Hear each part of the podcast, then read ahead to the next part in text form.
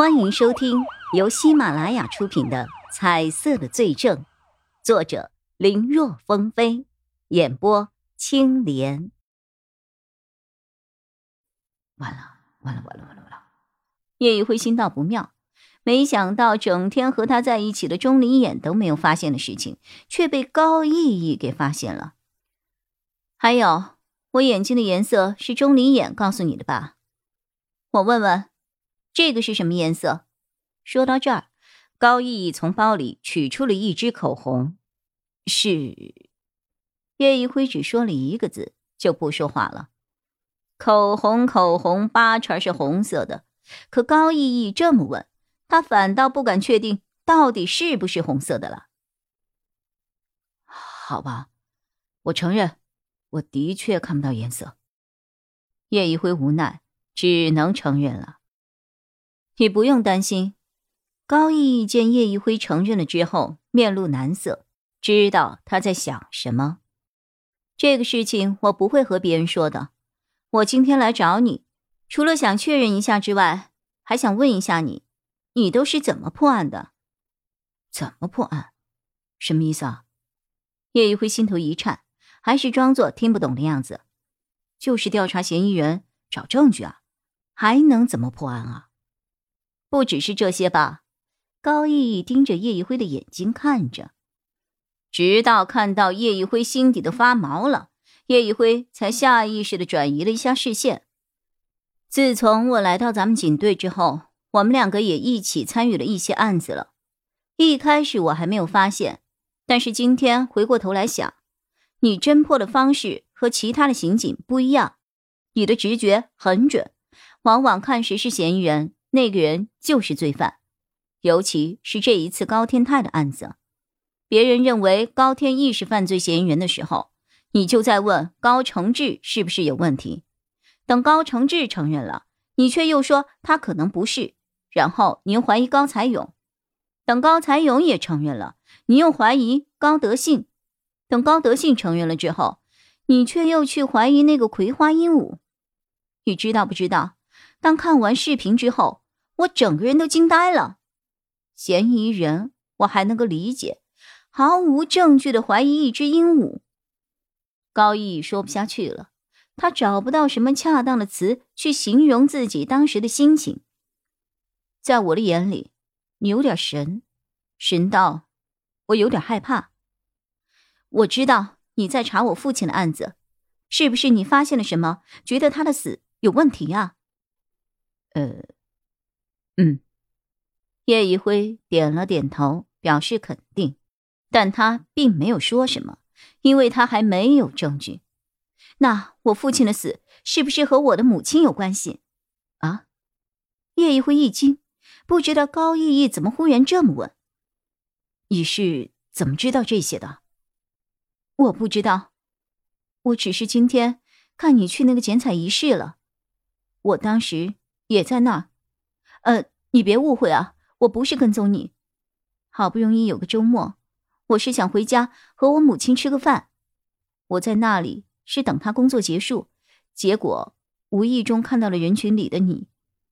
我不觉得你会对这个剪彩仪式感兴趣，尤其是我看到你看我母亲的那种眼神，和平时查案子发现嫌疑人的时候是一模一样的。能牵扯到他的案子。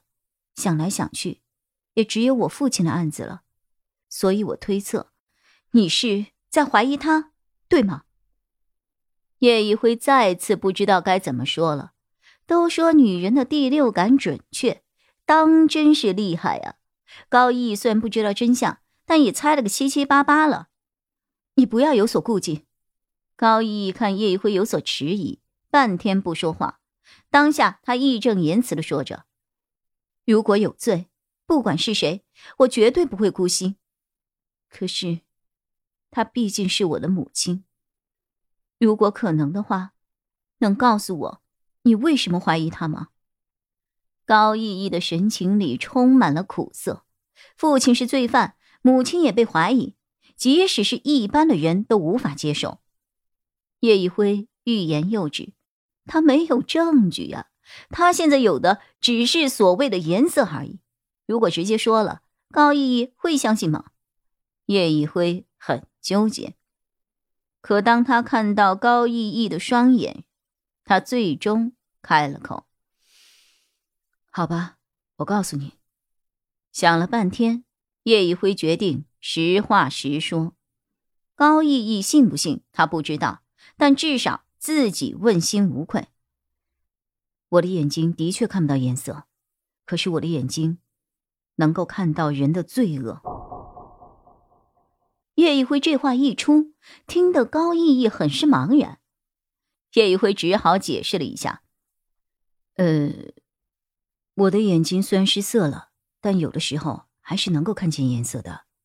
准确一点说。”但凡和我调查的案子有重要的关联，比如凶手像是毕盖厄杀思良，又比如说是一些重要的线索，像是何君染，具体什么颜色代表什么，我还在慢慢的确认。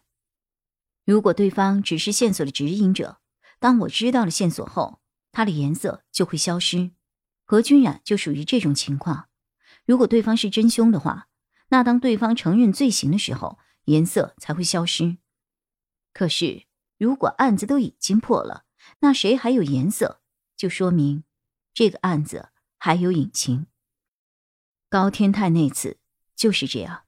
我一开始先是看到了除高云逸之外的三个兄弟都有颜色，随着调查，颜色一个个的消失，最后鹦鹉还有颜色，所以我才会说出。会不会鹦鹉也和案件有关的话？呃，你说的这些，高毅听得好像是玄幻故事一样，他不相信，甚至有些恼怒，觉得叶一辉既然你不想说，那就直接说你不想说得了，也不用编这么多的瞎话来欺骗自己。高毅毅很生气，可他话说到一半，却发现叶一辉的眼睛里充满了真诚。高逸逸沉默了，过了半天，他才开口：“你说的都是真的？真的？”看高毅不相信，叶一辉又紧接着说：“我可以发誓。”本集播讲完毕，感谢收听，更多精彩内容，请在喜马拉雅搜索“青莲嘚不嘚”。